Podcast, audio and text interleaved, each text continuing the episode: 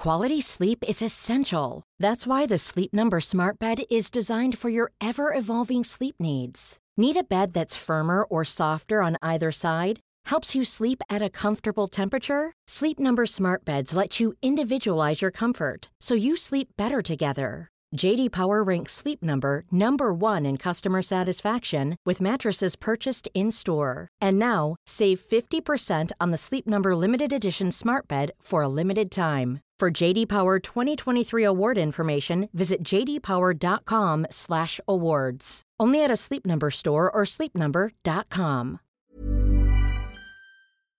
Salut, c'est Mimi Hegel. Dans la vie, je suis créatrice de contenu indépendante sur internet. Vous pouvez me retrouver sur Twitch, sur Instagram, sur Twitter et sur Patreon sous le même hâte, à savoir MYMYHGL. Les podcasts disponibles ici sont principalement des replays de mes live Twitch. C'est pour ça que j'interagis avec le chat et que j'évoquerai parfois des éléments visuels que vous ne voyez pas. Merci de soutenir mon travail et bonne écoute. Oh my god, Internet, ça va ou quoi? C'est quoi le problème? Je suis un peu zinzou Ceux qui savent savent, j'ai besoin de contexte. J'espère que vous êtes ready pour la dingue. Pas la peine d'être désagréable. Et y a pas de naninana, non. N'hésitez pas à vous abonner.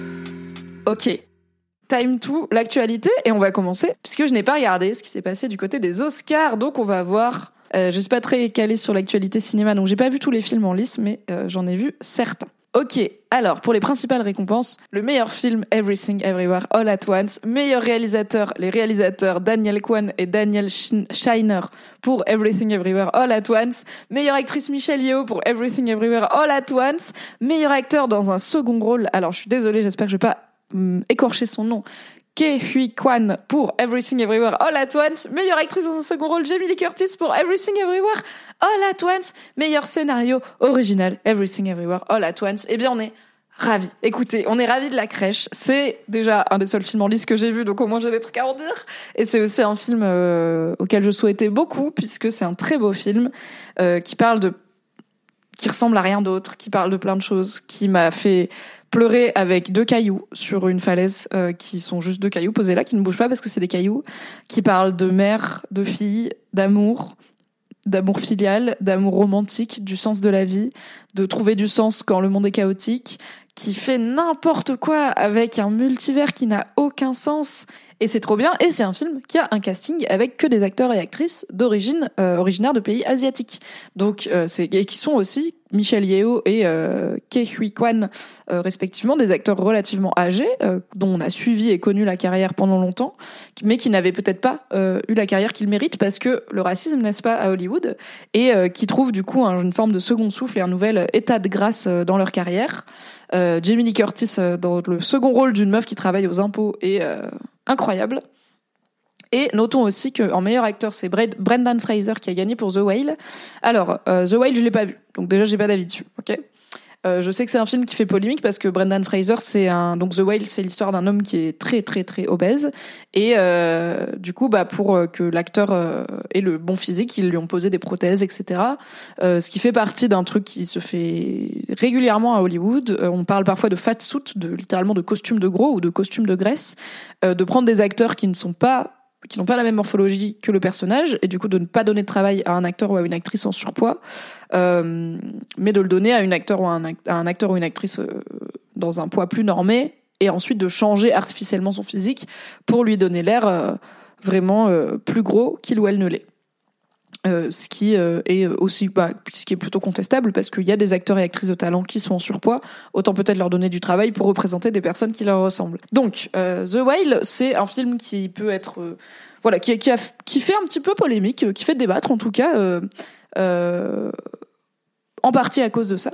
Brendan Fraser, c'est pas non plus un acteur qui est hyper dans la norme et hyper svelte et, ultra musclé à la Chris Pratt, mais voilà, il n'est pas aussi gros que le personnage qu'il incarne. Tout ça mis à part, euh, il y a quand même beaucoup d'avis qui disent que c'est un que c'est un film très touchant euh, et un personnage très touchant et un tour de force de Brendan Fraser et c'est aussi une belle success story et je pense que l'acteur de l'Oscar du meilleur acteur qu'il a eu est symbolique aussi parce que Brendan Fraser c'est un mec qui a eu un une belle carrière dans les années, je dirais 90-2000, où il a notamment fait La Momie, euh, il a fait Georges de la Jungle, voilà, il a fait pas mal de films très grand public, euh, d'action, aventure. Bah, La Momie, c'était une franchise, hein, ils en ont fait deux ou trois, trois je crois, et ils ont essayé de le reboot avec Tom Cruise il y a pas longtemps, ça n'a rien donné. Et Brendan Fraser a malheureusement euh, été victime euh, d'abus euh, de violences sexuelles quand il était mineur par des gens d'Hollywood et il a mis très très longtemps à le dire. Il me semble que c'est au moment du mouvement MeToo qu'il a pris la parole. On sait que pour les pour toutes les victimes de violences sexuelles, ça peut être très difficile évidemment de parler publiquement de ce qui leur est arrivé. Ça, il y a une, couche supplémentaire quand on est un homme euh, parce qu'il y a cette idée que, évidemment fausse, euh, que les hommes ne peuvent pas être victimes de violences sexuelles. Et euh, Brendan Fraser, en gros, l'idée c'est que il avait été mis au banc d'Hollywood parce qu'il n'avait pas voulu subir ça, en gros. Et du coup, que c'était injuste que sa carrière avait injustement été interrompue par la prédation d'autres gens. Donc, il est euh, dans un comeback, il est dans une euh, dans une forme de success story euh, qui euh, est aussi une revanche, euh, une forme de revanche et de résilience. Et il y a beaucoup d'émotions autour de Brendan Fraser depuis quelques mois, quelques années, depuis qu'il revient un petit peu sur le devant de la scène et qui parle avec beaucoup d'humilité de ce qu'il a de ce qu'il a vécu et et il a l'air d'avoir une d'être dans, dans une vraie démarche de bienveillance, d'envoyer beaucoup de bonnes vibes. Donc je pense qu'il y a ça, il y a aussi l'émotion. On va peut-être regarder quelques-uns des discours des Oscars. Je crois qu'il n'était pas mineur quand ça lui est arrivé. Écoutez, on va pas dire de bêtises sur la question, j'ai pas révisé, désolé. Donc on va euh, vérifier ça immédiatement ensemble parce que je, alors ça n'enlève rien, euh, mineur ou pas, c'est toujours terrible, mais euh, je ne voudrais pas vous vous induire en erreur. Lisons Wikipédia sur Brendan Fraser. Avec l'émergence du mouvement MeToo et les scandales liés à la- à l'affaire Harvey Weinstein, Brendan Fraser s'est joint au mouvement en affirmant avoir subi une agression sexuelle de la part de Philip Berk, ancien président de l'association Hollywood de la presse étrangère qui organise les Golden Globes, décidant chaque année des nominations et attributions des Golden Globes. Les faits se seraient déroulés au Beverly Hills Hotel au cours de l'été 2003. Donc en effet, il n'était pas mineur du tout, autant pour moi. Euh, donc il explique que voilà, je vais pas vous décrire l'agression, mais euh, elle est elle est décrite. Euh, à la suite de cet événement, il se serait précipité chez lui et se serait confié à sa femme, mais décide de taire son calvaire, craignant de nuire à sa carrière. Brendan a aussi expliqué que cet événement l'a profondément traumatisé par la suite et qu'il avait préféré se mettre en retrait de la vie publique. Il estime avoir été mis sur liste noire, constatant que les invitations aux événements des Golden Globes après 2003 se firent rares par la suite.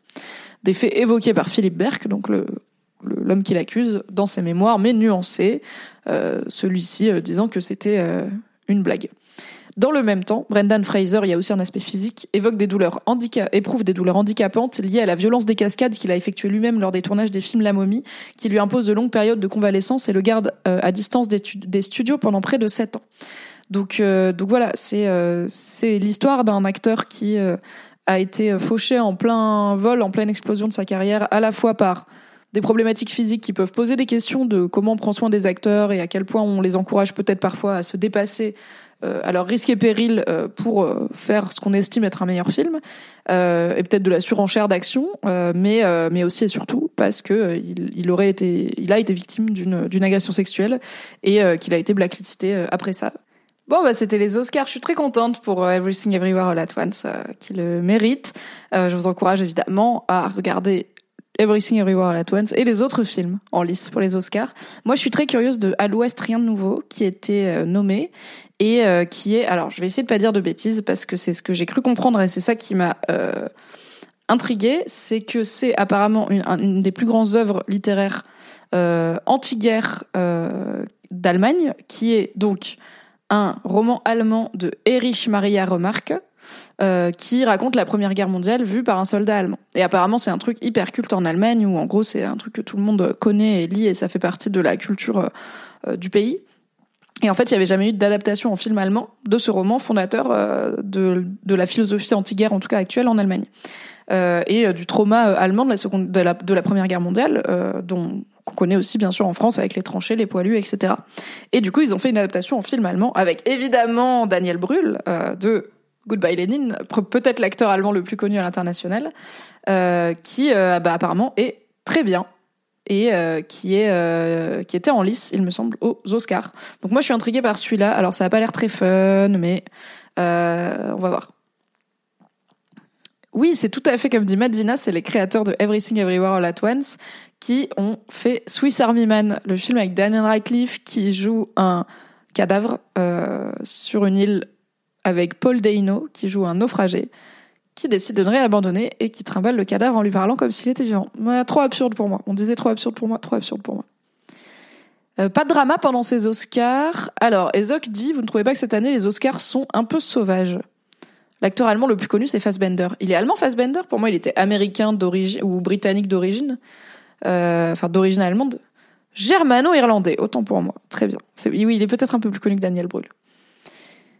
Euh, pour ah, l'équipe des effets spéciaux a eu 45 secondes pour les remerciements. Ils se sont fait couper au moment où ils allaient remercier leurs parents. Classico, plaisir. Christophe Waltz. Germano-autrichien, ok, ça marche. Il est allemand-autrichien. Ouais, non, j'avoue. Ok, c'est peut-être pas la. Ok, peut-être que Daniel Brühl n'est pas l'acteur allemand le plus connu du moment. D'accord. Mais il est dans la plus jeune génération, dans le top, quoi. Bravo les Oscars, bravo le cinéma, soutenez le cinéma, soutenez les films, les artistes que vous aimez. On va passer à Reddit. Alright. Ah bah écoutez. Alors c'est pas un sujet d'actualité, mais on n'a pas encore euh, trop exploré l'aspect un peu euh, euh, perso de Reddit France. Du coup, je me dis qu'on va peut-être le faire puisqu'on arrive. Voilà, c'est lundi. T'arrives, le thread il dit j'ai déjà gâché ma vie pour l'interrogation. Et il y a 60 réponses. Donc on va voir, c'est en 3 heures, ce qui est assez rapide. On va voir ce que ça raconte. La personne dit et bonjour, je vis actuellement une période assez sombre et je tire un bilan assez triste de ma vie jusqu'à maintenant. Je suis une femme de 25 ans et j'ai le sentiment sincère d'avoir déjà tout foiré. J'ai toujours bien travaillé à l'école même si je n'ai jamais aimé ça, le problème étant que j'ai toujours été un peu perdue. Je n'ai jamais eu de passion ou d'activité et je n'ai jamais été très bien aiguillée, au contraire.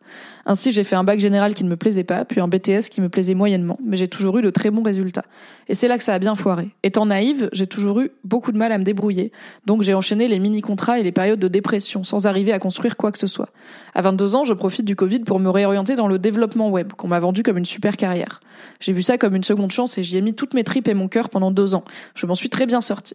Une fois diplômée, le même cercle vicieux recommence. Je n'ai trouvé qu'un seul contrat qui n'a duré que quatre mois avant de retourner au chômage. J'ai miraculeusement trouvé un petit job alimentaire pour combler ce vide et je déteste ma vie actuellement. J'ai maintenant 25 ans et je ne comprends pas pourquoi je foire comme ça. Je n'ai quasiment rien fait de la vie, je ne pars pas en vacances, je dépense peu et je n'ai toujours aucune carrière dont je peux être fière. Je ne fais qu'enchaîner des périodes de dépression et des petits contrats alimentaires la plupart du temps. Déjà, je sais que la retraite, c'est mort pour moi. Autour de moi, je vois les gens de mon âge avoir des enfants, une maison, se marier. Même ceux que j'ai aidés à réviser le bac s'en sortent mille fois mieux que moi. J'ai l'impression que c'est sans fin et que je n'ai aucune valeur. Les jours se ressemblent, et rien que penser à l'avenir me terrifie. Il paraît que ce sont mes plus belles années. Je n'imagine même pas ce que ça va donner maintenant qu'elles sont passées. Je ne sais pas du tout quoi faire, je voudrais juste disparaître. Ok, ok. Alors du love à Lodi dans le chat et à toutes les personnes qui disent euh, que ça réveille euh, des choses en elles, que ça résonne. Euh, déjà, la première chose que j'ai envie de dire, c'est hey, t'as 25 ans? Moi aussi, à 25 ans, j'étais en dépression. Hein. C'est, enfin, j'étais en phase dépressive assez vénère. Et bah, là, je suis encore des fois dans des phases dépressives. Donc, chill.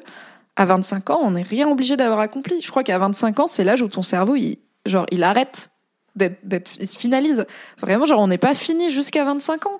Donc, et c'est peut-être parce que je viens d'un milieu, mais j'ai l'impression qu'elle aussi, où euh, les gens ont plutôt fait des études supérieures, c'est-à-dire à minima une licence euh, ou un IUT, donc même un truc en deux ou trois ans. Mais euh, à 25 ans, il n'y a pas grand monde qui a une carrière en fait t'as ton premier ou ton deuxième job euh, qui est pas souvent top. Euh, ça arrive d'avoir des périodes de job alimentaire.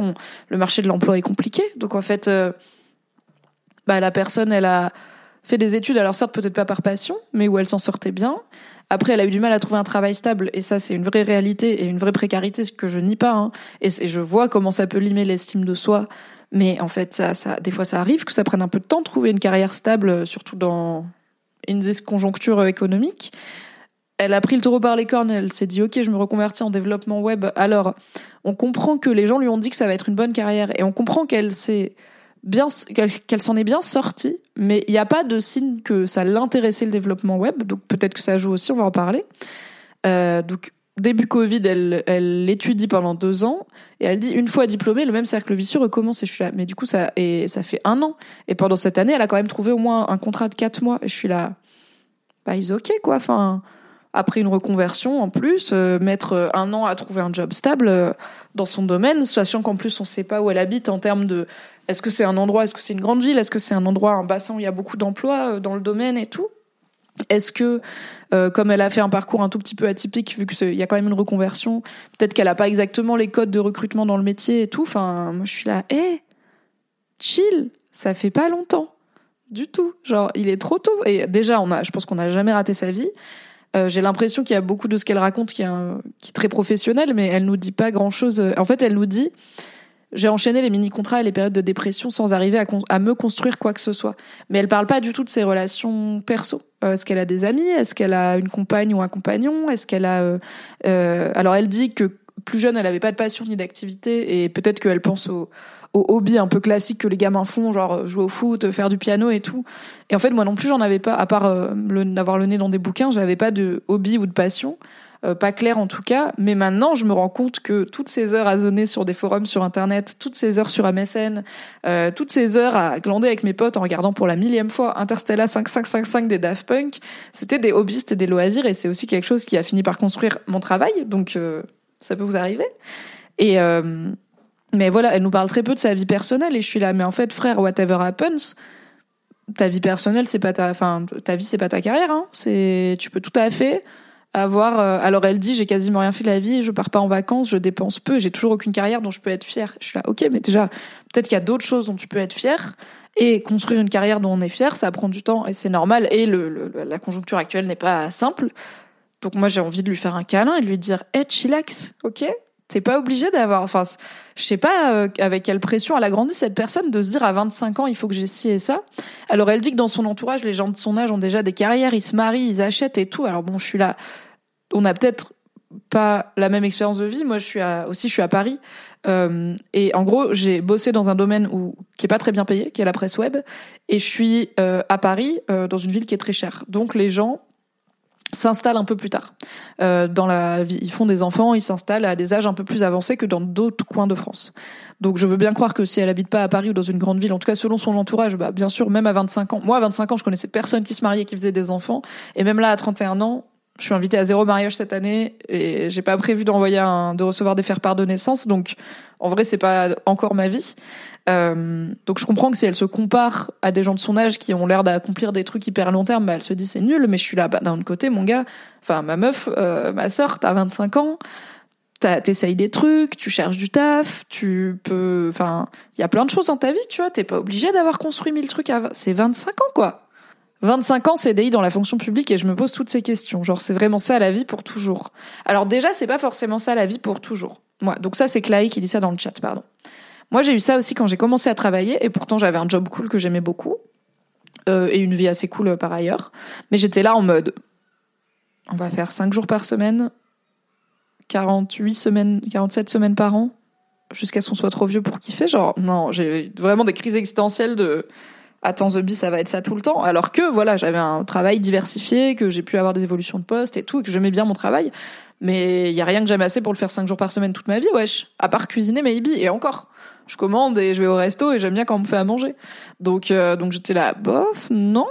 Et au final, bah une des solutions que j'ai fini par trouver à 30 ans après avoir euh, euh, grandi, gagné en compétences, en expérience et tout, c'est bah, de me réorienter d'une certaine façon en quittant le salariat pour créer du contenu de façon indépendante, ce qui me permet de ne pas être dans ce schéma de c'est ça la vie pour toujours et ce qui me permet de pouvoir comme je vous en ai parlé l'autre jour me barrer trois jours à Lorient juste parce que j'ai décidé euh, ou des choses cool comme ça. Donc ça n'empêche pas que j'ai du travail à faire, mais euh, j'ai plus ce côté. Oh my god, ça va être comme ça pour toute la vie. Donc euh, et tout le monde ne peut pas bosser en indé et mon exemple n'est pas universalité, mais il y a toujours des voies de sortie en fait, il y a toujours des way out, je pense, et qui vont demander de sacrifier probablement des choses. Hein. Il y a toujours des choses. Choisir, c'est renoncer, mais à chaque porte qui se ferme, c'est une fenêtre qui s'ouvre. Donc à chaque fois, on va gagner et perdre des choses. On peut, bah, moi j'ai perdu en sécurité de l'emploi par exemple, puisque je n'en ai plus, euh, mais j'ai gagné en liberté. Donc ça c'est cool. Euh, et aussi, en fait, c'est pas genre c'est pas ça la vie. Genre ta vie c'est pas ton taf, ta vie c'est pas ta carrière. Genre peut-être que tu vas bosser dans la fonction publique toute ta vie, mais en fait, et c'est aussi pour ça que je milite pour moins de temps de travail. Je milite pour la semaine de quatre jours. Je milite contre la réforme des retraites parce que je suis pas pour allonger le temps de travail. Je pense qu'en tant que société on doit et on devrait, pour moi, le progrès, c'est avoir moins besoin de travailler pour pouvoir plus s'épanouir et s'épanouir en partie par le travail, parce que ça peut être épanouissant, mais ne plus subir le travail, mais l'utiliser comme un outil d'émancipation. Et je pense que c'est pour ça qu'on doit créer des nouvelles technologies, c'est pour ça qu'on doit améliorer le monde qui nous entoure, les rendements, etc. C'est pas pour générer plus de profits, c'est pour vivre notre best life, ok? Donc, non seulement toute ta vie c'est pas ton travail, tu vas avoir plein d'autres choses dans ta vie, t'inquiète pas. Et aussi, je milite pour qu'on travaille encore moins afin d'avoir plus de temps à consacrer aux autres choses. Je trouve que le ratio n'est pas bon. Déjà, en quatre jours travail, trois jours pas travail, je suis là. Déjà, pourquoi on fait pas l'inverse, tu vois? Quatre jours pas travail et trois jours travail. Mais je comprends rien à l'économie et à comment ça marche. Donc je suis là, ok, si vous dites qu'il faut qu'on fasse 4 jours, on peut faire 4 jours. Mais vas-y, 4 jours, tu vois, pas pas 5. Bref, du coup, c'est pas... Euh... Et ben voilà, juste en dessous, il y a Warner qui dit sur le chat, j'ai 31 ans, same, je viens de lâcher mon job, same pour changer de carrière, à peu près. J'en pouvais plus de mon job, plutôt bien payé, mais que je pouvais plus saquer. Et Tara Méchante lui répond 30 ans et je prends le même chemin. Euh, et on a un autre témoignage de reconversion, mais alors plus compliqué, euh, de Lodi qui dit j'ai 33 ans. Dans ma vingtaine après mon master, je n'ai réussi à bosser que deux ans et demi. Après, j'ai enchaîné la précarité, la maladie et mort de ma mère et le Covid. Déjà, mes condoléances. Ok, du love. Et en fait, euh, ça c'est un événement de vie qui prend longtemps, qui qui qui prend. Il faut longtemps pour s'en remettre. Et c'est normal que du coup, ça prenne aussi la place sur genre le boulot. En fait, t'as pas rien fait pendant des années, tu vois. T'as vécu des trucs et c'est des trucs qui qui prennent du temps, euh, même après qu'ils soient arrivés. Là, j'ai fini une reconversion en community management et j'arrive pas à me mettre dans la recherche d'emploi car c'est autour de mon père d'être malade et ça prend toute la place dans mon esprit. Bah ouais, mais là, tu peux pas t'en vouloir. Enfin, tu vois, justement, je dis la vie c'est pas que le travail, la vie c'est les gens qu'on aime et bah c'est normal que la santé et le bien-être des gens que t'aimes, euh, si elle est menacée, euh, ça prenne plus de place dans ta tête quoi.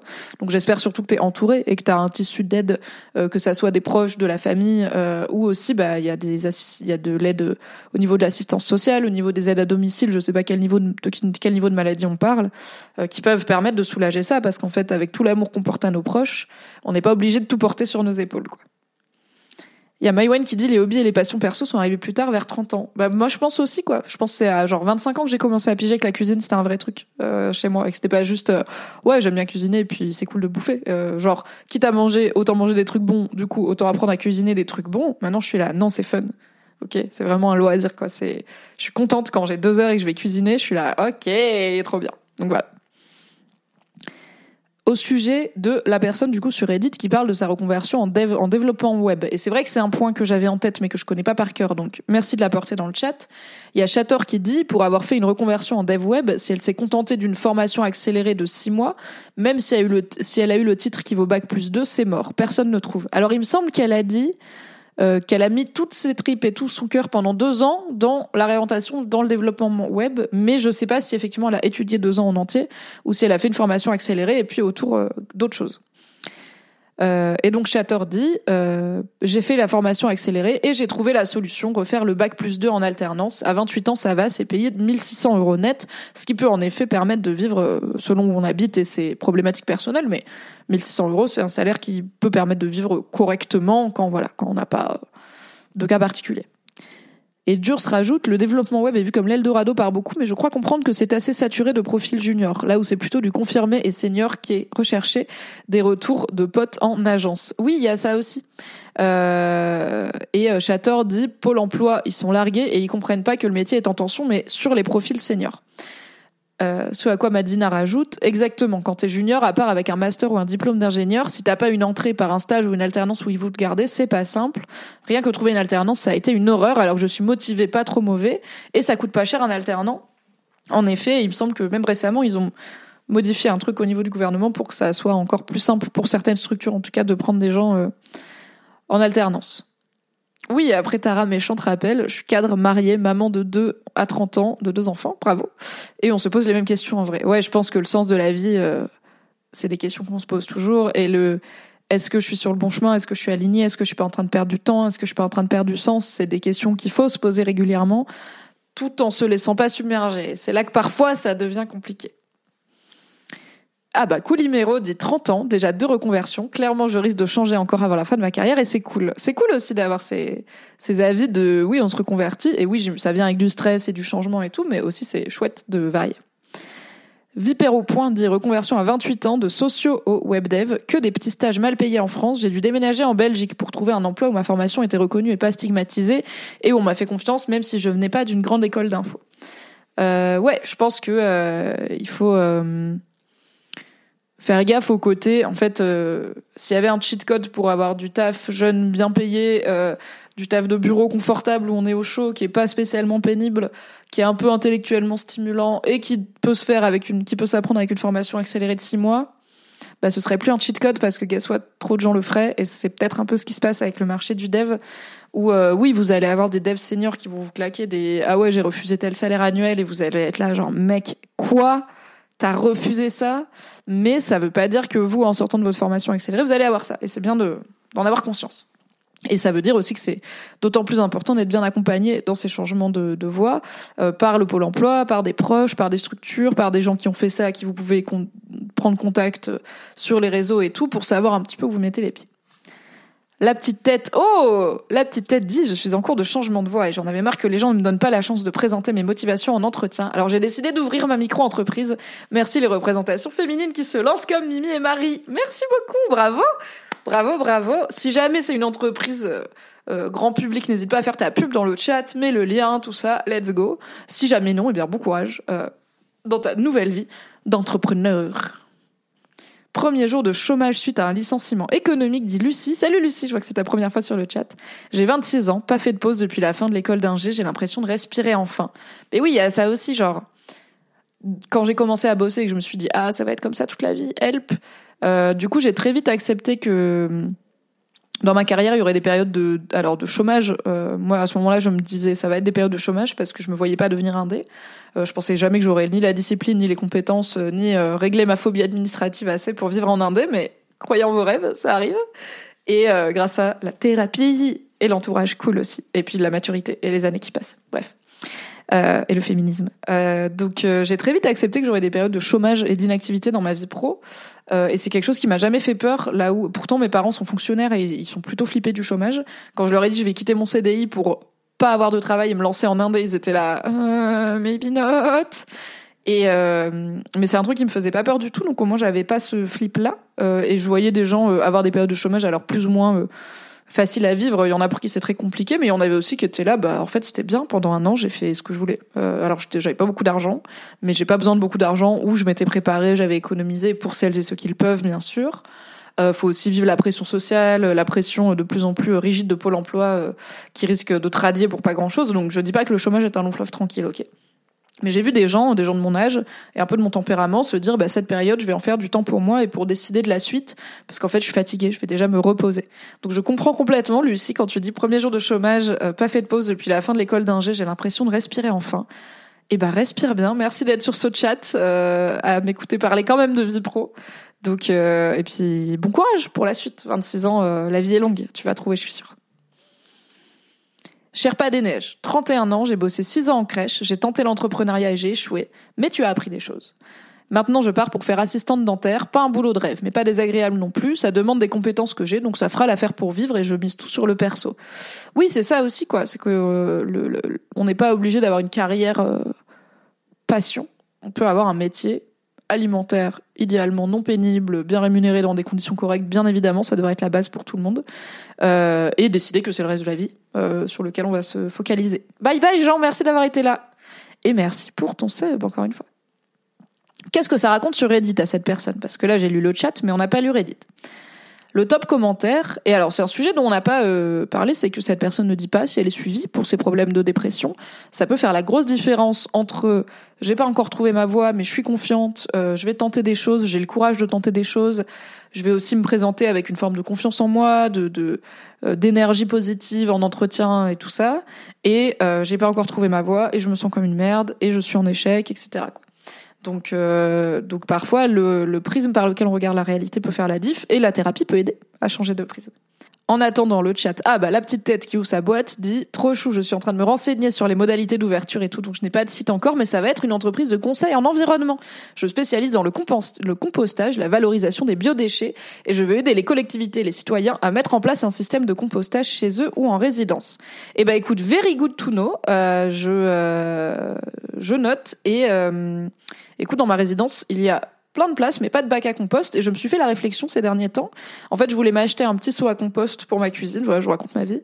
Euh, mais je me suis dit, bah, c'est complètement con, ça va me faire du compost, mais j'ai pas de bac à compost. J'ai un balcon, euh, voilà, j'ai un peu peur que ça attire les bestioles, que mon chat y fouille dedans et tout. Et je suis là, en fait, j'aimerais bien qu'il y ait un bac à compost pour la résidence où il y a quand même des centaines de foyers. Euh, comme ça, on, on cumule, quoi. On mutualise. Mais je ne sais pas par où commencer pour créer un bac à compost dans ma résidence. Donc, crée ta boîte, envoie-moi un DM, mais peut-être que ça aidera, quoi. Back to Reddit. Donc, sur Reddit, quelqu'un répond à cette personne et c'est le top commentaire. Je me doute que la dépression n'est pas rationnelle, mais quand on regarde objectivement sur le papier, tu as déjà réussi beaucoup de choses pour une personne de 25 ans. C'est très vrai. Tu as déjà deux diplômes dans l'enseignement supérieur quand la moitié de ta génération ne va pas plus loin que le bac. Tu as eu le courage de te réorienter quand tu as vu que les choses ne te plaisaient pas. C'est vrai. Tu as réussi à trouver un boulot dans ton secteur, même si ça n'a pas duré longtemps. Tu es débrouillarde car tu arrives à ne pas tomber au chômage, bien que ce soit un job alimentaire pour le moment. À 25 ans, beaucoup de gens n'ont pas fini leurs études ou vivent chez leurs parents ou sont sans emploi et sans perspective. À 25 ans, tu es extrêmement jeune professionnellement parlant, tu as tout à faire, tu n'as rien gâché du tout et plein de portes restent ouvertes. Tout à fait. Quant aux amis à qui tu te compares, il faut aussi voir par-delà le miroir déformant. J'imagine que tu ne dois pas montrer ta dépression à tout le monde, eux aussi doivent cacher leurs échecs et déceptions. Je vais te donner un conseil cliché, mais qui est cliché pour une bonne raison. Va voir un psychologue pour discuter de tout ça. Tu as sûrement du mal à penser clairement ta situation et tes pensées négatives te font voir la réalité de manière déformée. Un professionnel t'aidera à prendre du recul et te remettre sur le bon cheval. Un coach de vie pourrait aussi être une bonne chose pour se relancer. Ma psy m'avait recommandé ça une fois et ça peut permettre d'être aidé à effectuer des actions concrètes dans la vie. Sinon, si tu as des amis et de la famille, ne te coupe pas d'eux et n'hésite pas à t'ouvrir à eux, ça pourrait te faire plus de bien que tu ne le penses. Tout à fait. Euh, donc oui, on cheers à ce genre de messages motivants. Et alors je sais que je me souviens que quand j'avais lancé mes lives Reddit France, celles et ceux qui connaissent la plateforme étaient un peu en mode oh là là, c'est les mecs de droite, un peu mascu, un peu dev, dev web pas trop euh, dans le care, dans la bienveillance. En vrai, il y a quand même plein de bienveillance sur Reddit France. Et euh, je trouve que ce message en est une, belle illustration. Donc voilà, un très joli message quand même euh, sur Reddit France.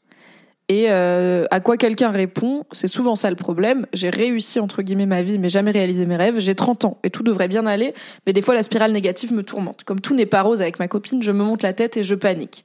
J'ai été voir un psy, mais je n'ai pas continué. J'ai compris l'intérêt, lâcher ce qu'on a sur le cœur. Et souvent, on se lâche les nerfs sur quelque chose de pas sain.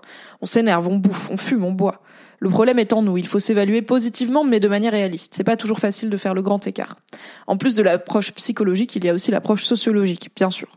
On est constamment bombardé de dictats, gagner de l'argent, fonder une famille, avoir plein d'activités, etc.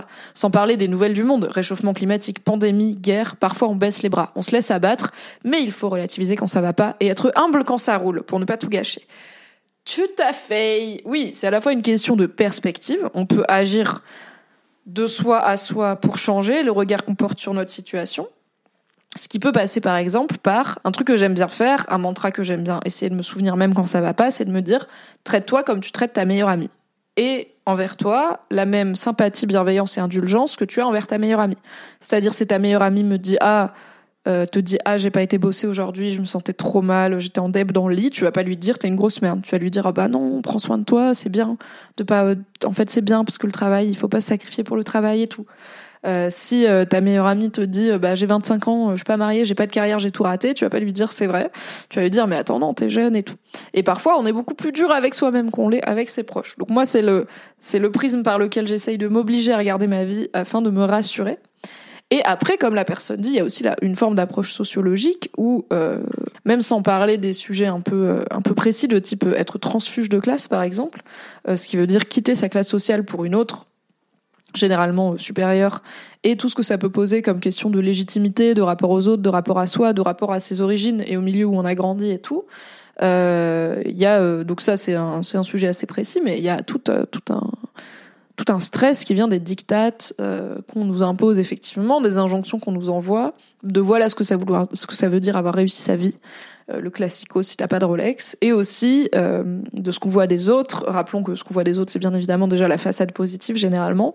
C'est pas comme dit la personne, probablement qu'il y a des gens à qui tu parles pas de ta dépression, bah probablement qu'il y a des gens où t'es là, ah ils ont une super vie et ils ont pas une super vie. Et, et aussi, bah, vous ne voyez souvent que la face émergée de l'iceberg. Donc, du love à cette personne, du love à toutes celles et ceux en qui ça a résonné.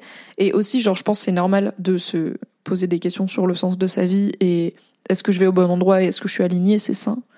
Euh, mais il faut pas, euh, faut pas paniquer. Ok, surtout à 25 ans, même à 30 ans, même en fait, il est jamais trop tard. Mais vraiment, plus les gens sont jeunes, plus je suis là. Franchement, ça va quoi. Ok, on va voir si on a un sujet d'actualité. Là, on n'était pas vraiment actualité, on était euh, dev perso quasiment, psychologie. On va voir ce qui se passe un petit peu dans l'actualité selon Reddit France. Au Mexique, ils ont banni les mascottes des paquets de céréales parce que ça incite les enfants à consommer du sucre en excès. À quand chez nous Euh, Est-ce qu'on va aller voir les commentaires potentiellement grossophobes de Reddit France? Pas sûr. Euh, j'ai quand même un, une take, euh, j'ai quand même un bail qui est que je sais qu'au Mexique il y a un problème d'obésité et de qui est démesuré par rapport à la France.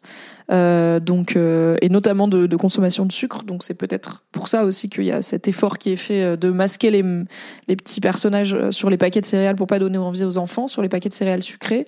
On va voir rapido ce que Reddit en dit. Euh, ça risque d'être un c'est la faute des parents mix avec moi je mange des chocs à pied tout va bien mais peut-être que je suis mauvaise langue. Ok. Donc, ça dit quoi sur les céréales sucrées euh, sur Reddit France? Ça dit J'attends toujours les étiquettes sucrées tu, qui n'est pas une contrepétrie. Ok. Merci Reddit France, passionnant. C'est pas toujours bien. Hein. Ok. Alors, quelqu'un dit j'ai du mal à comprendre que ça fasse autant débat. Les goûts des enfants influencent ce que vont acheter les parents, c'est évident. La perception qu'a l'enfant de la boîte de céréales, avant même d'y avoir goûté, va influencer sa perception du goût. Il faut arrêter de donner cet aspect cool aux céréales qui ne sont qu'un ramassis de sucre avec du blé de basse qualité. Quant à la question de la publicité ciblant l'enfant, ce dernier ne peut évidemment pas consentir et être très facilement manipulable. C'est là tout le principe des lois de défense de l'enfance. La publicité est extrêmement puissante à manipuler les gens, alors elle devrait être interdite parce que le combat entre le cerveau d'un enfant et celui d'un publicitaire, eh bien c'est le, publicitaire et son équipe qui le gagnent. Et quelqu'un qui s'appelle Ecolo Bio répond Le pourcentage de sucre d'un produit devrait déterminer ce qui est autorisé sur l'emballage. Au-delà du seuil maximal, emballage neutre en noir et blanc sans dessin un peu comme finalement les clopes. À un seuil intermédiaire, possibilité d'avoir le produit ou ses ingrédients en photo dessin, mais pas de mascotte ou d'illustration sans rapport direct. Donc pas quelqu'un de content de manger un yaourt par exemple, juste le yaourt. Et sous un seuil de sucre jugé sain, ils peuvent remettre leur mascotte s'ils veulent. Faudra juste trouver la parade avec les édulcorants pour éviter que l'industriel ne se cale pile poil au, seuil et qu'on pense avec ça pour garder un goût très sucré euh, à ses produits. Et quelqu'un propose, on n'a qu'à coupler ça au Nutri-Score. Euh, Nutri-Score D, E ou manquant, paquet neutre. Nutri-Score C, paquet libre mais sans les mascottes. Nutri-Score A ou B, let's go, on fait des personnages. Euh, je me rends pas trop compte parce que j'ai du mal à savoir à quel point c'est le pourcentage de sucre qui compte en vrai. Je me dis que si c'est pas le sucre, ce sera peut-être autre chose, tu vois, genre si t'as. Mais effectivement, du coup, le Nutri-Score ne compte pas que le sucre. Euh, Quelqu'un dit le Nutri-Score est complètement pété. De toute façon, pas mal de marques céréales ont un Nutri-Score A alors que c'est du sucre et de l'air, ça va pas régler le problème. Alors que d'un autre côté, le jambon cru, c'est du porc et du sel, il a un Nutri-Score E. Euh, mais en fait, euh, le Nutri-Score compare ce qui est comparable. Euh, comme dit un truc, le Nutri-Score ne compare pas les céréales petit-déj avec le jambon. Et sur le chat, Chator dit le Nutri-Score, c'est un peu de la merde. Tu as des pizzas en B, des cordons bleus idem. Le Nutri-Score, l'algorithme n'est même pas public, rappelle Madzina. Donc voilà, c'est peut-être pas la panacée. Qu'est-ce que vous pensez de faire des produits plus neutres pour quand c'est des trucs destinés aux enfants en priorité? Euh, pour éviter l'aspect ils sont encore plus sensibles à la publicité que les adultes, encore plus malléables. Est-ce que vous pensez qu'en fait la loi du marché ça existe? Enfin, le marché fait loi et que bah, laissons les gens faire de la com comme ils veulent. En fait, à partir du moment où le produit il est en vente publique, il euh, n'y a pas à le rendre moins attirant. Euh, il est en vente publique, c'est à la société de décider si les enfants le consomment ou pas, et à chaque parent et enfant de faire sa tambouille. Est-ce que vous êtes pour cette idée d'un truc un peu mid-level de euh, quand c'est pour des enfants et que c'est pas très sain, on met des paquets relativement neutres sans être en mode paquet de clopes avec marqué sucré tu, mais voilà des paquets neutres avec je sais pas des images bah, du bol de céréales bien pris en photo, mais pas avec un champ de blé verdoyant derrière, des oiseaux qui gazouillent, il y a une mascotte qui te dit viens jouer au basket avec moi. Ou est-ce que vous êtes pour même peut-être du truc euh, totalement genre si le produit il est pour les enfants, le packaging il est noir et gris avec écrit compote de pommes en gourde dessus et c'est tout. Comme ça les enfants n'en réclament pas. Je trouve que c'est compliqué parce que euh, je pense que c'est impossible de protéger les enfants de la pub en général. Euh, et je pense que du coup, en fait, je pense que l'envie marketing des enfants va peut-être du coup se répercuter sur des céréales plus saines. Mais est-ce que c'est pas plus important d'apprendre aux enfants à manager cette envie, de céder au marketing, euh, plutôt que de leur dire oui, achète le paquet de céréales plus saines parce qu'il a une photo cool dessus, ce qui est exactement le but du marketing. Mais est-ce que c'est possible de sensibiliser les enfants au danger du marketing? Je pense que oui, sensibilisation, oui. Après, en fait, personne n'est immune au marketing, sinon vraiment ils dépenseraient moins d'argent, euh, moins d'argent dedans quoi quand tu verras un paquet neutre et un paquet non neutre pour un même produit, tu pourras aller plus facilement sur un produit plus sain. Euh, oui, ça aide aussi euh, à se repérer dans les rayons. Et Chator ajoute euh, sur le chat toujours le sucre est une drogue puissante comme la nicotine, donc il faudrait un paquet neutre. Et Mirpink rappelle, ma nièce est addict aux, compotes en gourde sans sucre. Oui, il y a ça aussi. C'est en fait le, truc de je veux ça maintenant parce que le paquet il est sexy il va exister dans tous les cas, chez les enfants et pas que. Euh, je choisis mes bouteilles de vin sur l'étiquette, par exemple, euh, car je n'y connais rien en vin. Et que j'aime bien les gens qui font un effort de marketing. Je suis là, bah merci, au lieu d'avoir mis une vieille estampe moche de ton château moche dans ton vignoble, t'as as fait un peu, t'as fait une proposition, tu vois. J'ai envie de soutenir les propositions créatives des vignerons et des vigneronnes de nos régions. Donc, euh, je pense que c'est peut-être plus le truc de le packaging est cool, je veux l'acheter, qui a interrogé. Après, euh, en attendant, parce que ça c'est un peu long et compliqué. Euh, c'est intéressant ce truc de masquer les mascottes. Ok, bon. c'est pas le sujet le plus passionnant de l'année, mais comme ça on a parlé un petit peu Nutri-Score et, euh, équilibre alimentaire et les ravages de la publicité. Pour la réforme des retraites, pourquoi on baisse juste pas le montant perçu? Je suis nulle en économie là, vas-y, pourquoi tous les lundis c'est économie là? Macron, parle d'autre chose s'il te plaît. Ok, réforme des retraites. On va essayer de comprendre, de continuer à comprendre la réforme des retraites. La personne dit Bonjour l'équipe. Il y a un truc qui est complètement absent des débats et ça me troue le cul. Je ne comprends pas pourquoi on n'en parle pas. On nous rabâche qu'il faut sauver notre système de retraite voué à s'effondrer, discutable mais bon. Que la retraite par répartition est une des clés de notre système social français et que tous les Français doivent faire un effort. Mais en allongeant la durée de cotisation, c'est pas tous les Français qui vont faire l'effort. Eh bah ouais, les retraités, aucun effort. Alors que si on réduit le montant perçu, ça touchera tout le monde. De l'étudiant qui travaille pas encore au CSP+, et aux retraités, tout le monde jouera le jeu. Avec bien entendu un garde-fou et un montant minimum pour les petites retraites et peut-être une baisse plus, plus conséquente pour les grosses retraites. Peut-être que la baisse serait trop forte et du coup ça marche pas, mais je ne vois aucun calcul ou étude. Alors oui, il se trouve que les retraités sont en proportion les plus nombreux à soutenir ce texte et qu'il n'y a plus que qui votent. Donc ça demande un peu de courage politique, mais je ne comprends pas pourquoi ce sujet n'est pas abordé du tout. Est-il tabou? Voilà, voilà. Ce à quoi quelqu'un répond, top commentaire sur Reddit, parce que dans ce pays, il n'y a que les retraités qui votent, aucun homme politique n'osera passer une mesure qui les pénaliserait. Euh, ça se tient. Que dit de plus Reddit?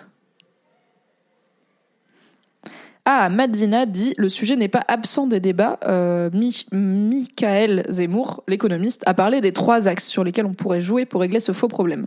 En effet, il y a quand même pas mal de paroles d'économistes, si j'ai bien compris. Après, je suis biaisée, je suis dans ma bulle de gauche aussi, qui disent en fait, fraté, oui, il faut remettre les retraites à l'équilibre, mais non, on n'est pas obligé de passer par là. Il y a d'autres systèmes sont possibles.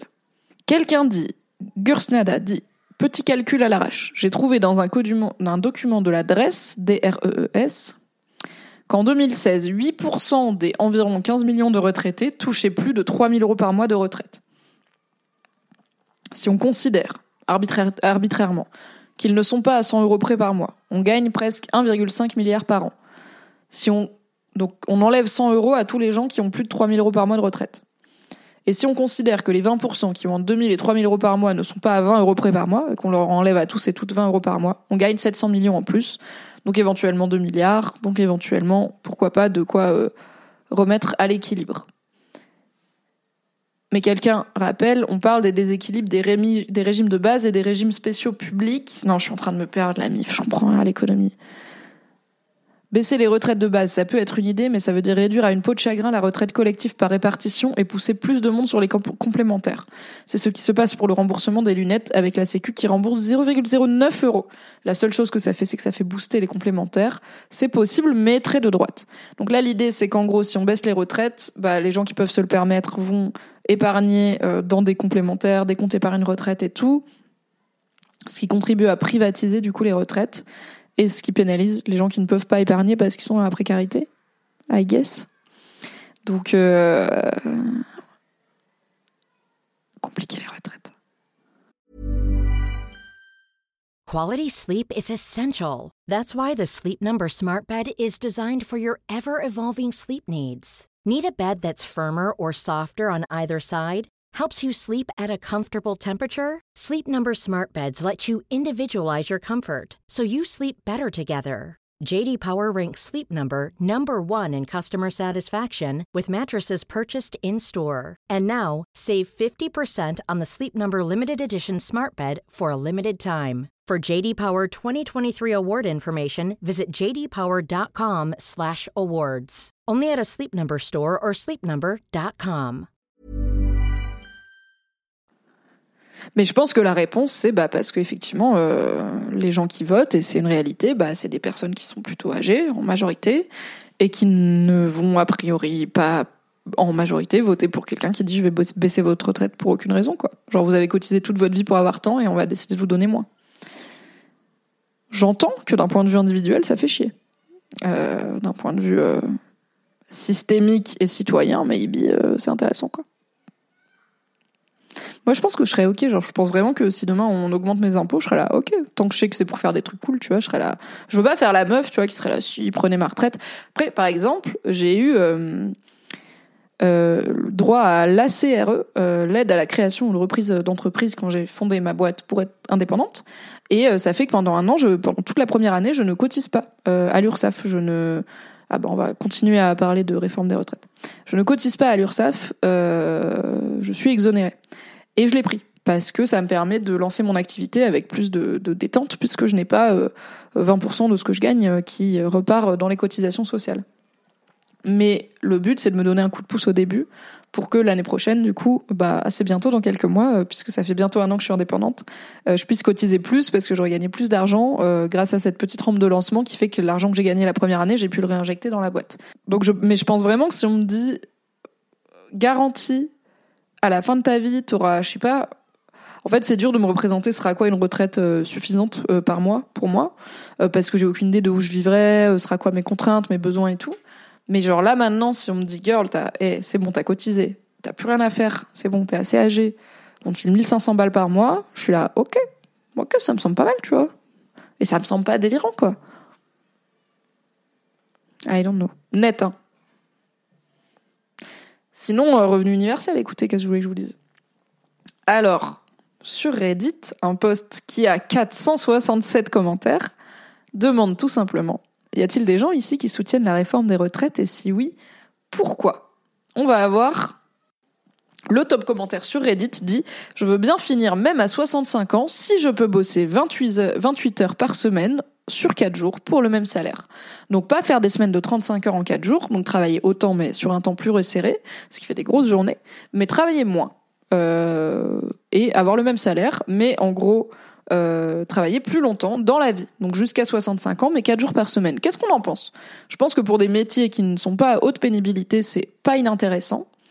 Après, je pense aussi qu'il y a un truc où, en tant que société qui a réussi à, en tant que civilisation qui a réussi à créer des petits bidules avec toutes les connaissances du monde dedans qu'on prend dans nos poches et sur lesquels on peut à la fois regarder du porn, streamer sur Twitch, euh, réduire des opérations hyper complexes, avoir la météo actuelle à Canberra en Australie, peut-être qu'on peut se dire, on peut travailler quatre jours par semaine sans travailler plus d'heures et finir à 60 ans. Et comme ça, on a quelques décennies, Inch'Allah, touchons du bois si s'il n'y a pas le climat, la pandémie, la guerre ou whatever qui nous tombe sur la gueule, quelques décennies de vie à juste kiffer après avoir passé de toute façon la majorité de notre vie, si on part à la retraite à 60 ans ou à 62 ans, à trimer. Le ratio, il est déjà niqué. Moi, je pense que oui. Ben, Peut-être je vis dans le monde des bisounours. Mais je pense, j'y réfléchis là, voilà. Et je suis là, ben, on devrait aspirer à ça. À choisir, oui, je préfère bosser moins d'heures par de jours par semaine, pas d'heures, de jours. Et bosser plus longtemps dans ma vie. Mais voilà, l'ambition, la demandons les deux. Crush Tats dans le chat dit est-ce que c'est pas un cercle vicieux de se dire maintenant j'aurai pas de retraite et dans 30 piges on se rend compte qu'on aurait pu sauver un peu les meubles si on s'en était occupé plus tôt.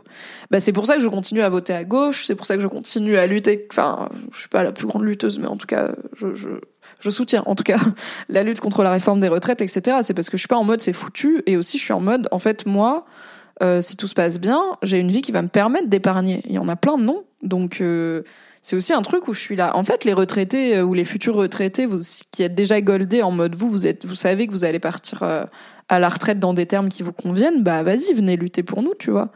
Euh, parce que aussi, il y a un truc de la main, le doigt, euh, enfin on prend le doigt, on prend la main, on prend le poignet, tout de j'ai l'impression que les pays autour de nous qui ont qui ont entamé euh, ce truc de reculer l'âge de départ à la retraite, y compris les pays proches comme l'Allemagne, bah le problème c'est on dit 62 ans, après on dit 65 ans, après on dit 67 ans et après ça va être quoi? Oui, l'espérance de vie elle augmente, l'espérance de vie en bonne santé, c'est pas pareil que l'espérance de vie tout court. Moi, j'ai pas envie qu'on aille vers une société où euh, mes courses à Carrefour, elles vont être euh, bipées par euh, une personne de 70 ans qui fait ça parce qu'elle n'a pas le choix. et parce qu'elle n'a pas les moyens de vivre décemment et d'arrêter, en fait, de travailler dans un système capitaliste. De juste qu'on lui dise, tu as bien participé au système, tu as bien bossé, tu peux t'arrêter, en fait. Let's go. Et alors oui, Crochet, tu dis que quand tu parles de sauver les meubles, c'est pas forcément sauvegarder notre système de retraite, même si bien sûr c'est important. On peut aussi en parallèle s'intéresser aux cotisations, aux moyens de mettre de l'argent de côté maintenant. Bah écoute, probablement que je devrais, tu vois, genre probablement que je devrais. Euh, bon, la réalité aussi, c'est que j'ai pas vraiment beaucoup d'économie. Enfin, j'ai pas vraiment d'économie, quoi. J'ai genre, euh... je suis pas à cinq chiffres, quoi. Euh, je suis pas à cinq chiffres d'économie. J'ai pas envie ni les moyens de m'acheter un appartement là où j'habite. J'ai pas envie d'acheter un appart, donc je peux pas acheter de résidence principale parce que est-ce que j'ai les moyens de devenir propriétaire à Paris ou en petite couronne? Non. Est-ce que j'ai envie d'aller vivre en grande banlieue? Non. Est-ce que j'ai envie de participer euh, à la spéculation immobilière et au marché locatif en louant un appart que, en achetant un appart que je loue à quelqu'un dans une ville où c'est moins cher et de me taper toutes les prises de tête d'être proprio qui vont avec et de m'endetter pour je sais pas combien de décennies? Non. Euh, est-ce que j'ai envie d'investir en bourse? Non. Donc là, j'ai un livret, tu vois, il y a des sous dessus, ça a fructifié un petit peu. Et voilà, quoi. Et après, il y a autre chose aussi qui joue, c'est. Euh, c'est pas très fun, mais euh, mes parents, ils sont encore jeunes et je touche du bois, ils vont être là très longtemps, ok euh, Mais ils sont aussi l'âge qu'ils ont, ils sont propriétaires de leur maison. J'imagine, worst case scénario, il y aura, il y aura toujours un quelque part, tu vois, j'aurai toujours un toit sur la tête qui est la maison de mes parents. Euh, tant qu'ils sont là. Et puis euh, quand ils seront pas là, on verra, tu vois. Mais ça fera du coup bah, un héritage, quoi, un patrimoine, un petit peu. Et en fait, j'ai pas envie de. Bah aussi, je suis jeune, je suis jeune entrepreneuse indépendante. C'est pas la, la thune que j'ai actuellement. J'ai envie de la mettre dans ma vie et mes activités pro. J'ai pas envie de la mettre de côté, tu vois. Euh, mais oui, peut-être que je devrais avoir un compte épargne retraite et aller foutre. Tu vois, j'ai plein de potes qui ont mis euh, bah alors Nat, dans le chat, tu dis investis dans les NFT. En vrai, j'ai plein de potes qui ont mis un peu de sous dans des cryptos, tu vois, pas beaucoup, rien qu'ils ne peuvent pas perdre, mais qui sont là, écoute, j'ai mis 500 euh, balles euh, réparties en deux trois euh, cryptos différentes et en fait, peut-être qu'à un moment ça va faire une diff, tu vois. I don't know. moi, je n'ai pas de part dans quoi que ce soit. voilà, donc je sais pas, je sais pas comment je sais pas comment économiser, je sais pas comment budgétiser. Un jour, je, déciderai d'apprendre et euh, et on fera ensemble, je pense. On ira regarder des vidéos YouTube sur la chaîne pour essayer de comprendre où mettre où mettre ma, ma moula, où mettre ma thune. On ira sur Reddit slash vos finances, le Reddit francophone pour parler de problématiques financières et demander des conseils. C'est que des trucs de gens euh, qui veulent devenir, euh, qui veulent assez épargner pour que leur argent il fructifie et qui peuvent s'arrêter de travailler à 40 ans. Alors je suis grave pour le concept, mais voilà, ça a l'air d'être un job à temps plein quoi. 50 balles par mois de côté pendant 30 ans, 18 000 euros. Non, mais ça, j'ai, ok, Crush tu vois. J'ai un livret d'épargne où tous les mois, il y a des sous qui partent direct au début du mois, direct euh, dessus. Et où je touche pas pour l'instant, donc on est bien, tu vois. Mais on n'est pas à l'abri de euh, accident de la vie ou projet cool ou whatever. Un jour, je suis là, bah vas-y, je vais prendre les thunes qu'il y a dedans et puis je vais en faire quelque chose, tu vois. C'est pas une assurance vie. Donc, euh, donc ouais, je mets un peu de côté. Non, mais ok, je mets, je crois que je mets 100 balles en plus. Donc, tu vois, 100 balles par mois, par mois de côté pendant 30 ans, 36K. Bon, mais 36K, euh, j'espère que l'immobilier il sera moins cher quand j'aurai 60 ans parce qu'on vit pas, euh, on vit pas à 30 ans avec 36K, quoi. Bonne journée, Plissot. Ok, que raconte Reddit sur cette idée de euh, pourquoi soutenir la réforme des retraites? Donc le, top commentaire, c'est pas vraiment quelqu'un qui soutient la réforme des retraites, mais qui dit alors attendez non. Oui, c'est ça la question. C'est y a-t-il des gens ici qui soutiennent la réforme des retraites? Le top commentaire, c'est pas quelqu'un qui, qui, soutient la réforme actuelle des retraites, c'est qui dit voilà une réforme que j'accepterais, c'est euh, bosser jusqu'à jusqu'à 65 ans, mais 4 jours par semaine et pas 4 jours à 35 heures, 4 jours à 28 heures. Ce qui a l'air de faire de d'être voilà, c'est le top commentaire. Euh, mais l'autre, le deuxième top commentaire dit et on en parlait je ne pense pas pertinent de comparer simplement le départ à la retraite entre les pays. Il faut, à mon sens, voir aussi comment cela se passe dans ces pays pour les congés, pas simplement les vacances, mais aussi les congés maternité, parentales, etc. La durée de travail et la conciliation vie privée-vie pro. Euh, par exemple, plusieurs pays européens avaient déjà le télétravail comme un acquis bien avant la pandémie. Le taux de chômage des plus des 50 ans. Et ça, c'est vrai qu'on n'en parle pas beaucoup, mais à quoi bon nous forcer à cotiser jusqu'à 67 ans si de façon, entre 50 et 55 ans, si on perd notre job, ce qui arrive, on devient inemployable pour la majorité des entreprises? Bah du coup c'est bien, on va juste mettre plus longtemps à accéder à une retraite plus petite et passer plus longtemps au chômage à galérer quoi. Donc la personne sur Reddit dit le taux de chômage des plus de 50 ans, dans beaucoup de domaines, les travailleurs de plus de 50 ans retrouvent très difficilement du travail ou pas au même salaire euh, c'est-à-dire un salaire moindre ou pas aux mêmes conditions de travail, ils, elles régressent ou doivent carrément changer d'orientation ou cumulent les CDD. C'est bien beau de vouloir nous faire travailler plus longtemps, mais si les entreprises ne jouent pas le jeu de maintenir le plus possible leurs salariés de plus de 50 ans en poste, peu de personnes parviendront à tenir jusqu'à 64 ans. Ça me tue quand je vois que les journalistes ou nos politiciens pro-réforme ne font que comparer l'âge du départ à la retraite entre différents pays, sans jamais mentionner le problème de l'emploi pour tous les 50 ans et plus. Madzina sur le chat dit ça a été l'objet de débats sur l'index senior, ce qui a donné un gros gloubi-boulga.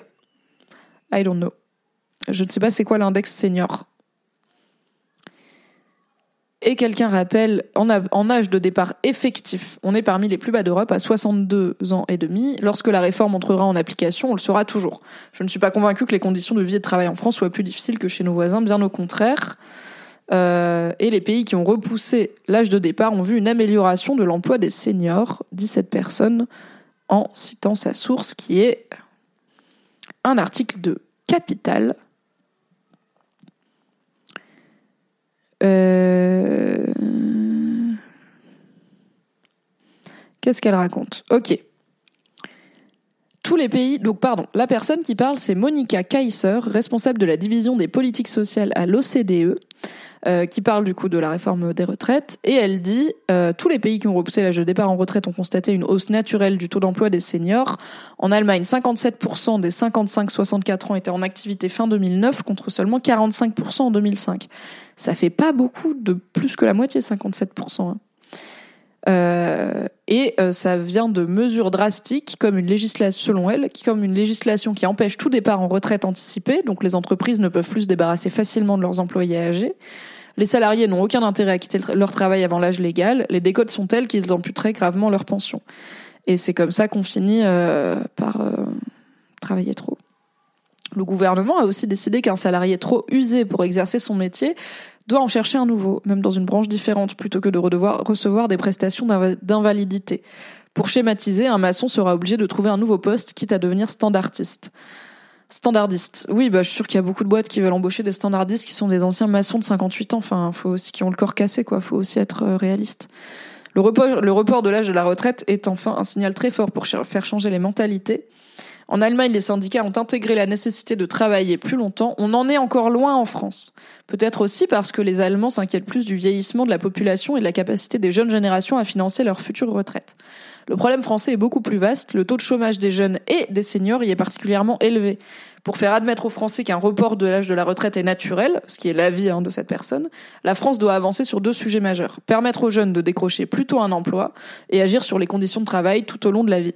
La question de la pénibilité est très importante aux yeux des Français. Et on a raison.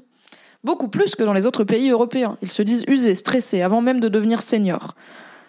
Oui, parce qu'en fait, c'est la vie, c'est usant, wesh.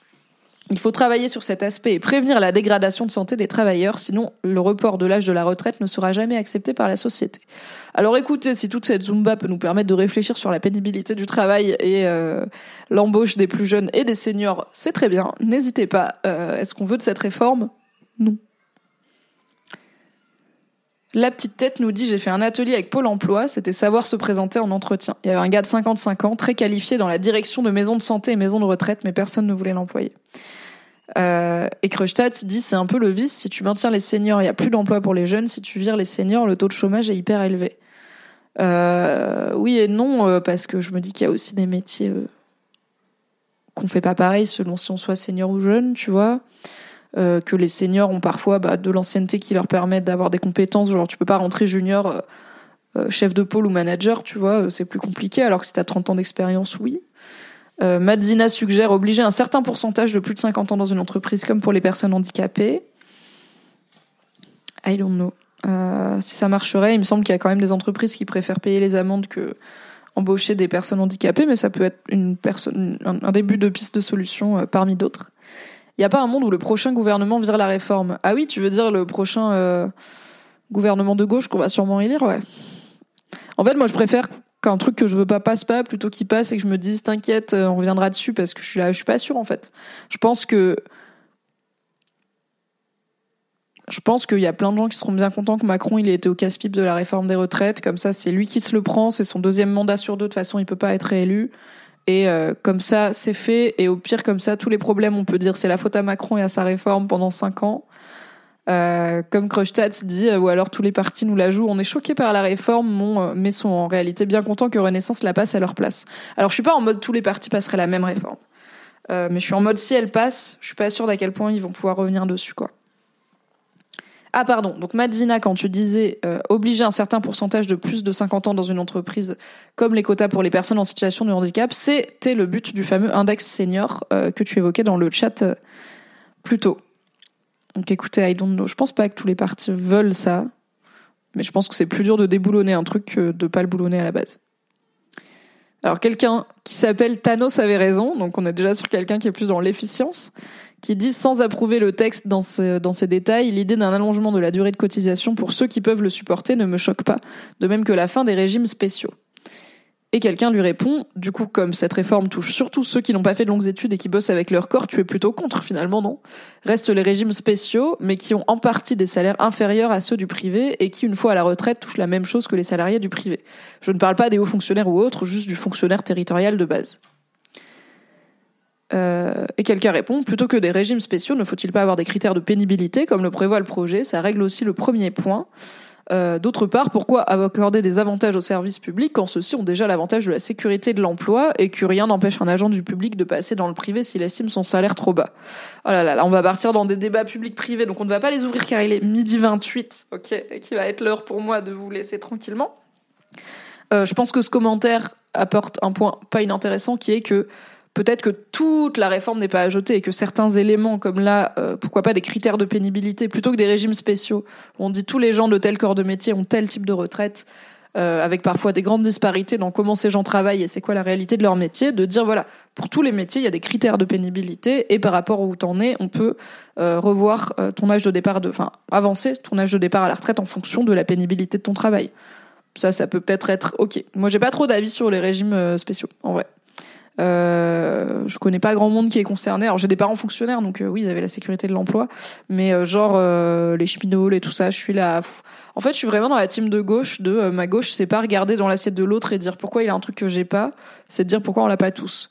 Donc si les cheminots et les fonctionnaires et les machins, ils ont des avantages, je suis là, cool, donnez, donnez donnons-les à tout le monde en fait. C'est pas pour leur enlever. Moi, je me lève pas pour enlever à des gens des des trucs. je pense qu'il y a je pense que c'est un gros gâteau et qu'il devrait y en avoir pour tout le monde. Euh, mais euh, what do I know? Je ne suis pas diplômée en macroéconomie comme nous le savons. Je suis diplômée en communication, en langue, lecture et civilisation anglophone. Enfin, langue, littérature et civilisation anglophone. Et euh, ouais, il y a Jeff Edmond dans le chat qui dit on n'a qu'à tout aligner sur le régime des sénateurs et on est bon. Bah allez, hein. finalement, c'est bon pour eux, c'est bon pour nous, non? Il n'y a pas de raison. Euh, donc diplômé en com et en LLCE anglais euh, et en passé beaucoup trop de temps sur des jeux vidéo de gestion, pas en réelle gestion de l'économie d'un pays. Hein, c'est pas mon forté. Ok, les midi 30. Euh, on va juste ouvrir un truc vite fait parce que je l'avais vu passer et j'étais là. Ah, c'est sympa. J'ai vu passer, je crois que c'était sur, je l'ai pas noté évidemment, c'était sur Ask France, une question que j'ai bien aimée et où je me suis dit ça nous fera une fin de live un peu cool où on va peut-être débattre et s'embrouiller, mais euh, en tout cas sur des sujets un peu plus légers. Alors, il y en a deux, mais on va prendre le positif parce que vous êtes sur ma chaîne. Sur Reddit France, quelqu'un a demandé quelle est votre pire lecture scolaire, donc lecture imposée euh, à l'école, au collège ou au lycée ou à la fac. Euh, ce à quoi quelqu'un a décidé de demander quelle est votre meilleure lecture scolaire. Et on va plutôt parler des meilleures, ce qui va aussi nous permettre de débattre. Si quelqu'un dit ma meilleure c'est Madame Bovary, moi je me suis fait chier comme un rat mort. Voilà, on en parlera. Arrêtez de dire les pires dans le chat. On est sur la chaîne de Mimi, on est dans la positivité, ok? Allez euh, chez des gens qui râlent euh, si vous voulez euh, aller râler sur la littérature française et internationale. On va parler des belles œuvres que l'éducation nationale nous a permis de découvrir avec le poste de Enozac qui demande quels sont les livres lus en classe que vous avez préférés lui-même a un très bon souvenir du joueur d'échecs de Stefan Zweig. C'est trop bien, le joueur d'échecs de Stefan Zweig. C'est trop trop bien. Euh, c'est en gros c'est un gars, c'est un navire où il y a euh, genre le plus grand champion d'échecs du monde ou quoi qui est en train de faire des parties contre un gars. Enfin en gros il y a deux tueurs aux échecs et il y a un passager. Il regarde, il regarde, il regarde et il dit ok pour s'affronter. Bref, et c'est un gars, il est trop fort. Genre, il bat les champions et tout le monde est en mode Nani, mais comment il sait jouer aux échecs comme ça? Et en même temps, il a l'air genre grave un peu trauma, réservé et tout. Et donc, on apprend comment il a appris à jouer aux échecs comme ça. C'est un petit bouquin, ça se lit hyper vite et c'est trop bien. Top réponse sur Reddit, meilleure lecture en cours, le classico, l'indéboulonnable, le banger, l'étranger de Camus, bien sûr. Aujourd'hui, maman est morte, ou peut-être était-ce hier, je ne sais plus. L'étranger de Camus, d'Albert Camus, c'est l'histoire d'un homme euh, en Algérie, à l'époque où l'Algérie était encore colonisée par la France, qui est en prison, qui est en garde à vue, qui à qui il est arrivé, qui se souvient d'une voilà, qui, qui nous raconte une journée extrêmement étouffante, extrêmement exacerbée de sa vie. Il y a un aspect nihiliste, il y a un aspect quel est le sens de tout ça. Euh, ça commence par aujourd'hui maman est morte ou peut-être est assise hier, je ne sais plus. Donc le personnage a perdu sa mère et euh, c'est quelque chose de très viscéral. Camus c'est une écriture qui prend vraiment au tripes et qui fait beaucoup réfléchir sur plein de choses. Voilà, c'était le pire résumé de l'étranger de Camus, mais euh, je viens de l'improviser, ça fait un peu longtemps que je l'ai pas lu quoi et c'est le top commentaire sur Reddit. Deuxième top commentaire, après je lirai le chat, il hein, y a pas de problème. La ferme des animaux de George Orwell, la seule, la seule lecture scolaire que j'ai appréciée. Et quelqu'un répond, ça est le meilleur des mondes de Aldous Huxley. En effet, je pense que surtout à l'adolescence, euh, les formats un peu dystopie, euh, satire sociale et politique, ça marche bien parce que c'est à la fois la période où on est en train d'apprendre en cours les grands courants politiques. On apprend c'est quoi le communisme, c'est quoi le capitalisme, et du coup avoir des, c'est quoi l'individualisme, la vie en société, les différents modèles de société à travers l'histoire. J'ai dit dystopie et Mirpink a dystopie. Bravo. Bravo. Clap, clap le chat. Et euh, du coup, c'est des thèmes qui sont frais dans notre cerveau, dans lesquels on baigne pas mal. C'est aussi le moment où on se crée ses propres opinions, ses débuts d'opinion politique, idéologique, ou parfois ça va être un marqueur d'identification aussi, on va être le jeune de gauche, le jeune de droite, etc. Et, euh, et bah, les, les dystopies, la science-fiction, euh, la littérature de genre permet des allégories et des archétypes très parlants où, euh, au contact de la ferme des animaux de George Orwell et donc de ces animaux qui se rebellent contre leur maître humain, mais qui ensuite se rendre compte que peut-être il y a certains animaux qui veulent être un peu plus à l'aise que les autres, même si tous les animaux sont égaux, tu as vu? C'est une belle leçon de méfiance sur euh, même les projets de société les plus purs et les plus nobles dans l'idée doivent être regardés avec vigilance, car le pouvoir peut toujours corrompre et la possession euh, et le capitalisme peut toujours corrompre aussi. Toute, toute âme est corruptible. Euh, le meilleur des mondes d'Aldous Huxley, c'est plutôt une réflexion sur la comment dire une forme de monde stérile et insipide qui lisse tout euh, en contrôlant tout et l'envie de liberté qui est inhérente euh, à la volonté humaine. C'est aussi quelque chose qui est très présent. On a pas mal parlé de Ray Bradbury sur cette chaîne, de Fahrenheit 451, de Chroniques martiennes. Euh, on a le Classico 1984 de George Orwell, à qui on doit aussi La ferme des animaux. Voilà. Donc moi, je suis très contente que toutes ces œuvres soient au que ce type d'œuvre soit au cursus, parce que je pense qu'en plus à l'adolescence, ça te marque de fou euh, ce genre d'univers et que c'est peut-être un peu plus accessible de par son écriture, son côté un peu imaginaire, que lire un essai sur euh, comment le communisme peut devenir de l'exploitation, quoi, qui est un peu genre, ok, bof bof. Je lis d'abord Reddit et après le chat, je vous vois, je vous vois, vous êtes excités, quoi. Ah bah attendez, on va débattre un peu sur Orwell, c'est super. Super, bah super. On a quelqu'un qui est prof et qui dit J'adore le faire, donc la ferme des animaux, avec mes troisièmes, mais au fil du temps, c'est de plus en plus dur parce que les élèves, mes élèves n'ont pas la culture historique pour apprécier les parallèles avec l'histoire. Même si Orwell critique les régimes totalitaires en général, le fait que mes élèves confondent communisme et nazisme, leur programme d'histoire aborde les deux en même temps, fait qu'ils passent à côté du message politique. Ah oui, bah communisme, nazisme, bah pareil quoi. Donc quelqu'un sur Reddit répond L'œuvre d'Orwell étant essentiellement un message contre l'autoritarisme sous toutes ses formes, de la répression coloniale au totalitarisme, je ne suis pas sûr que les étudiants ratent vraiment quelque chose ici. La, ferme des animaux en particulier, c'est la révolution, la révolution russe, mais la plus grosse erreur d'interprétation qu'on peut faire sur Orwell, c'est celle de l'alt-right américaine qui envoie un auteur conservateur. Alors en effet, Orwell, quand il critique euh, cette forme de dérive d'une idée communiste, n'est pas forcément dans une philosophie anticommuniste ou de le communisme, ça peut jamais marcher. Il critique en utilisant des parallèles la révolution russe spécifiquement.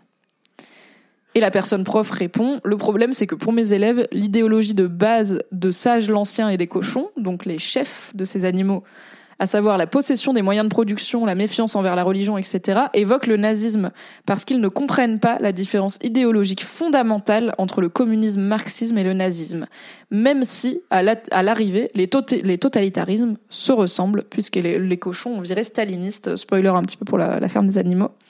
Ok, c'est intéressant, mais c'est aussi le rôle des cours de littérature et des cours euh, tout simplement à l'école de, de, de, donner les clés de lecture pour comprendre des œuvres et en fait d'avoir une classe de troisième qui est là. Est-ce que les animaux ils sont un peu nazis euh, parce qu'ils veulent tout contrôler, de leur dire bah en fait il y a plusieurs types d'idéologies qui veulent entre guillemets tout contrôler. Voilà comment ça se peut, ça peut se manifester. Euh, et c'est pas forcément voilà de l'anti machin ou du pro machin, comme dit Kreustatz. Euh, Orwell aurait probablement mordu l'alt-right assez fort, mais donc ça n'a pas le, ce n'est pas un mouvement, je pense, dont il se serait revendiqué. Mais il faut avoir des clés de lecture parfois, et c'est à ça que ça sert, les cours finalement. Et enfin, commentaire sur Edith, Le Parfum en classe d'allemand, j'ai beaucoup aimé et j'ai été déçue par le film suite à ça. Alors Le Parfum, c'est un super livre euh, qui est devenu un super film. Euh, un peu moins bien, je suis d'accord, le film, mais pour une raison très simple, c'est que c'est un livre qui parle des odeurs et que les odeurs, c'est beaucoup plus facile à décrire à l'écrit que au cinéma, où t'as juste genre Eddie Redmayne qui respire fort comme ça, avec ses narines dilatées, quoi. C'est pas hyper simple. Euh, le parfum, c'est un genre de thriller euh, sur un tueur euh, qui qui est obsédé par les parfums, qui est le meilleur nez. Alors je crois que c'est époque Renaissance médiévale, Renaissance, je sais pas, enfin, c'est il y a longtemps, en Allemagne. Un film de un livre de Patrick Suskind et qui voilà un mec qui, qui, est obsédé par les, horreurs, les, les, les odeurs et qui commet des horreurs au nom des odeurs, si vous voulez. 18e siècle. Merci beaucoup, euh, Pink. Ouais, le parfum, il est grave cool. Et le film est franchement pas mal. C'est juste. Déjà, c'est moins monstrueux, je dirais, euh, le film que le livre, pour des raisons de. Il y a des choses qui sont plus dures à montrer.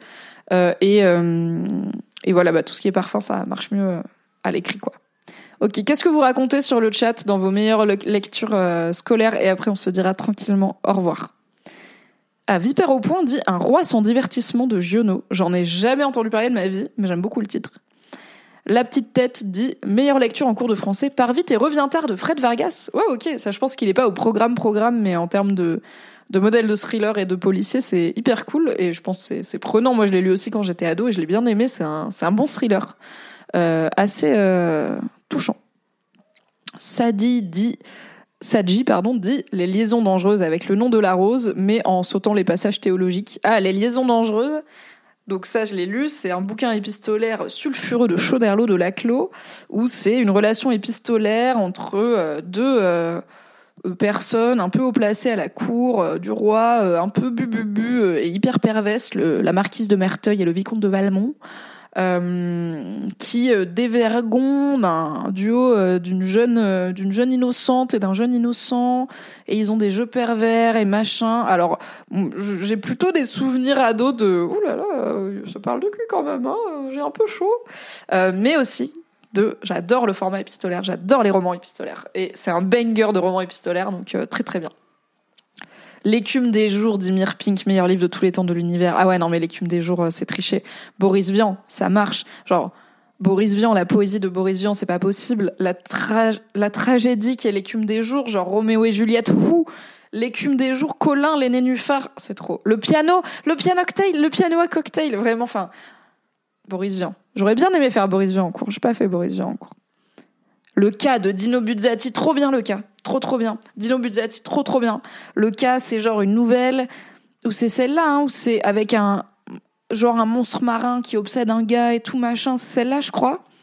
Ou alors c'est celle où il garde, non oui c'est ça, parce qu'il y a un autre truc de Buzzati, où c'est un mec qui garde un, genre une tour de garde sur une frontière, et je crois que c'est un peu un truc de, en fait, est-ce qu'il garde vraiment quelque chose ou pas Mais je crois que ça, ça a un nom euh, spécifique, qui est peut-être la tour de garde, mais peut-être pas. Les fourmis de Bernard Werber au collège, meilleur prof. Alors, alors, Madeleine, t'as eu de la chance. J'ai évidemment poncé tout Bernard Werber au collège. On en a déjà parlé sur cette chaîne, je crois, de Bernard Werber et pourquoi ça marche mieux à l'adolescence qu'à l'âge adulte. Euh, mais les fourmis, trop bien. Euh, cool aussi pour réfléchir à comment on fait société. Puisque les fourmis, ça suggère que peut-être, bah, en s'inspirant de comment les, les, fourmis vivent ensemble, on peut adapter notre société à cette forme de solidarité. Et il y a un côté un peu où c'est des jeunes qui rêvent et qui disent un autre monde est possible, ok Et euh, je sais pas, c'est chou les fourmis. Un jour, j'ai rencontré Bernard Werber. Bernard Werber, c'est un auteur fondateur euh, de, ma culture, euh, puisque je l'ai découvert au bon âge, c'est-à-dire comme plein de gens, 12-13 ans, à l'âge où ma, ma conception du monde commence à s'élargir vraiment, où le monde c'est un tout dont je fais partie et il commence à être dur à appréhender, où je commence à avoir conscience de ce qui se passe, du fait que chaque personne est une personne unique et tout, et que c'est genre, ouais, il y a plein de trucs. Et euh, ces livres ayant une part de philosophie, une part d'ésotérisme, voilà, des trucs un peu des grands messages. Ça, ça a l'air de mettre un petit peu d'ordre euh, et de proposer des choses un petit peu originales, même si en grandissant, je suis là, bon, c'était pas si fou, mais c'était cool. Euh, donc comme beaucoup de gens, j'ai beaucoup lu Bernard Werber à l'adolescence et j'ai arrêté au bout d'un moment, en partie parce que ces bouquins se ressemblent un peu, et en partie parce que bah peut-être c'est un peu simple et j'avais envie de vision un peu plus nuancée, un peu plus complexe, un peu plus provocatrice. Maintenant j'avais bien absorbé euh, les messages de Werber. Et un jour, quand j'avais, je sais pas, 25 ans, j'ai rencontré Bernard Werber à l'occasion d'une soirée où j'étais dans le cadre de Mademoiselle. Et euh, je me souviens que j'étais avec Navo, le co-créateur de Bref, euh, Bruno Muschio, et je lui dis ah c'est marrant, mais Bernard Werber, euh, je l'ai grave grave lu quand j'étais ado, et puis bon après j'ai arrêté quoi. Et Navo il était là ah bah attends je vais te le présenter, et j'étais là non mais j'ai pas, j'ai rien à dire à Bernard Werber. Et trop tard, Navo qui est une personne très dynamique avait déjà fait Bernard je te présente Mimi, elle aime beaucoup ce que tu fais, et j'étais là non j'ai vraiment pas lu de Bernard Werber depuis genre euh, le papillon des étoiles quoi et ça date. Du coup j'ai dit ah bonjour tout en plus j'étais plus timide et tout à l'époque. Ah, j'aime beaucoup ce que vous faites ce que vous faites euh, je vous ai beaucoup lu à l'adolescence. Et il m'a répondu ah oui à l'adolescence comme tout le monde. J'étais là ouf he knows il sait. Et c'est dur mais évidemment il sait que plein de gens arrêtent de le lire en grandissant. Tout comme Cyprien, il sait que ses viewers, ils ont 14 ans, alors que lui, il veut pas avoir des viewers de 14 ans, je pense. C'était ouf, euh, enfin big ouf, mais en même temps euh, lucide quoi. Il était pas genre euh, désagréable ou quoi, mais j'étais là, il le sait quoi. Et c'est un peu dur de d'être face à quelqu'un qui dit bah oui je sais comme tout le monde tu penses que c'est moins bien mes œuvres je suis là oula moi je veux pas avoir cette discussion avec toi Bernard Werber I don't know. Kreustadt son top 3 c'est Au bonheur des dames 1984 et La ferme des animaux. J'ai jamais lu Au bonheur des dames je crois que j'ai jamais torché un Zola en entier Oh, Ezoc, jamais lu un seul livre scolaire. Bravo.